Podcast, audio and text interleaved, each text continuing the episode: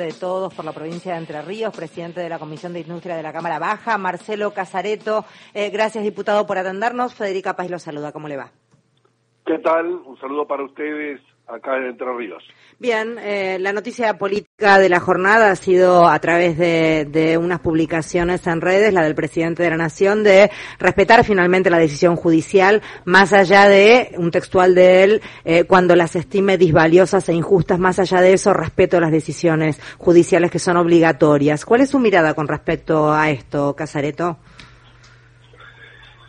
Bueno, yo creo que hoy no hubo variaciones en relación al concepto inicial. Lo que se plantea es la recusación de los ministros de la Corte Suprema y un pedido de revocatoria en relación a un fallo que favorece a la ciudad de Buenos Aires, avanzando por sobre la ley del Congreso de la Nación que votamos nosotros en el Congreso en 2020.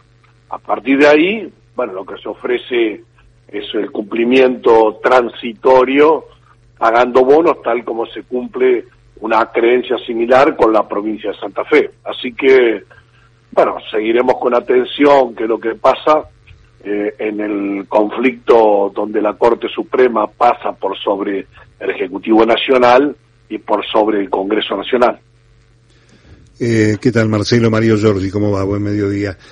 El, hay dos cosas que valen la pena destacar. No, está satisfecho a la Ciudad de Buenos Aires porque ha mandado a su procurador a ratificar una denuncia de incumplimiento del Gobierno Nacional, señalando que lleva dos días de incumplimiento de la orden judicial, más allá del anuncio que hizo el presidente, y la diputada Vidal, la ex gobernadora de la provincia de Buenos Aires, señala en su cuenta de Twitter eh, al gobierno pague como ordenó la Corte Suprema, no con bonos, deje de hacer trampa, eso es justicia. Eh, esto no parece no terminar nunca, ¿no? Esta ida y vuelta. Pero es que claramente no va a terminar nunca porque tiene que ver con la conformación del Estado Nacional.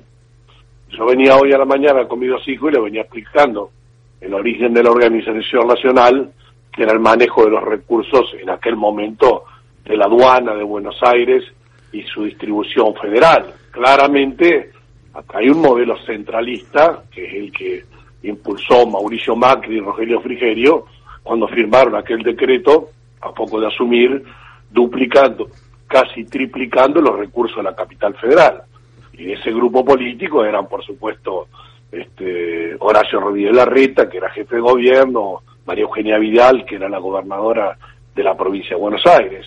Y del otro lado, bueno, una Argentina federal, que es la que intentamos llevar adelante con el presidente, con la vicepresidenta y con las leyes que ha sancionado el Congreso Nacional. Entonces, ellos siempre van a querer más concentración de recursos en la ciudad de Buenos Aires, se le aumentó la coparticipación a solo un distrito y no al resto, ahora pretende que a las otras provincias le paguen con bonos, pero a la capital se le pague en efectivo. O sea, siempre va a ser una, una de nunca acabar en la voracidad por manejar los recursos de los argentinos. Y una enorme habilidad para borrar el origen de esto, que también es una iniciativa eh, autónoma de Mauricio Macri, porque nadie le pidió, lo hizo eh, voluntariamente por sociedad política triplicar prácticamente la coparticipación con la excusa del traspaso de la policía y al hacerlo tampoco estaba ni siquiera descrito que era para el traspaso de la policía, ¿no? Sí, sí, yo tengo 55 años, 35 años de vida política y me acuerdo exactamente el momento de la firma del decreto. Es más, si buscas en Google, ustedes que recordarán también, en ese momento el propio Frigerio, que era el ministro del Interior, cuando pasan de 1,40 a 3,75 de la coparticipación, dijo, bueno, uno comete errores, vamos a alargar otro decreto para corregir la situación. E imagínate, estamos todavía en este baile. Así que aquel error de Macri y Frigerio, digo error entre comillas, porque lo dijeron ellos, en realidad fue una decisión política de concentrar recursos.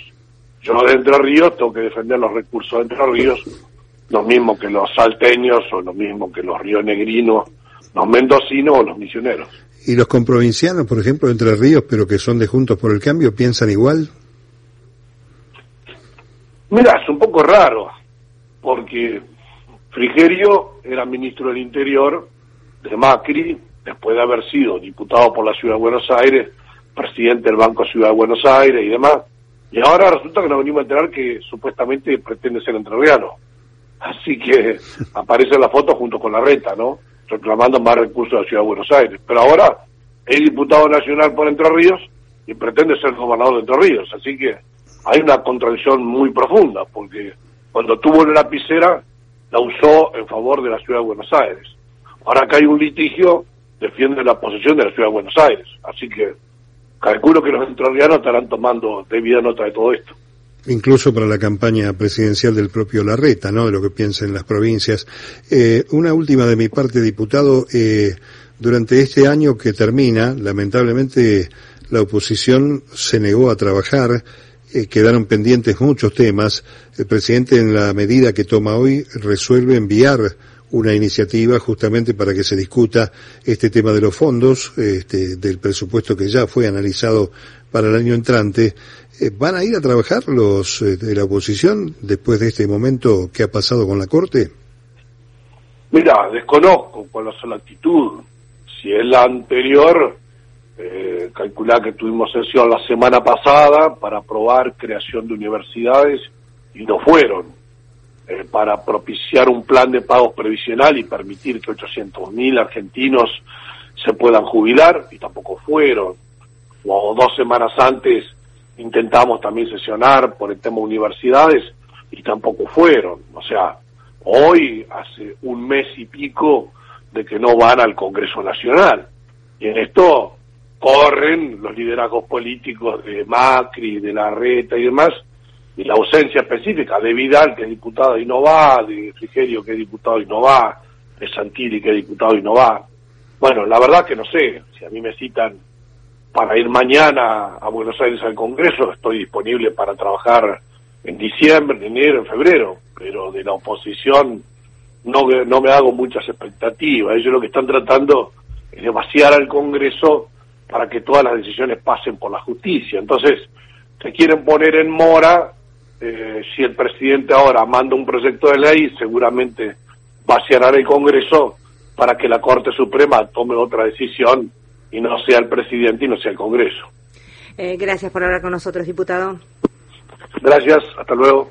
Diputado Nacional del Frente de Todos por la provincia de Entre Ríos, eh, Marcelo Casareto es quien estaba hablando.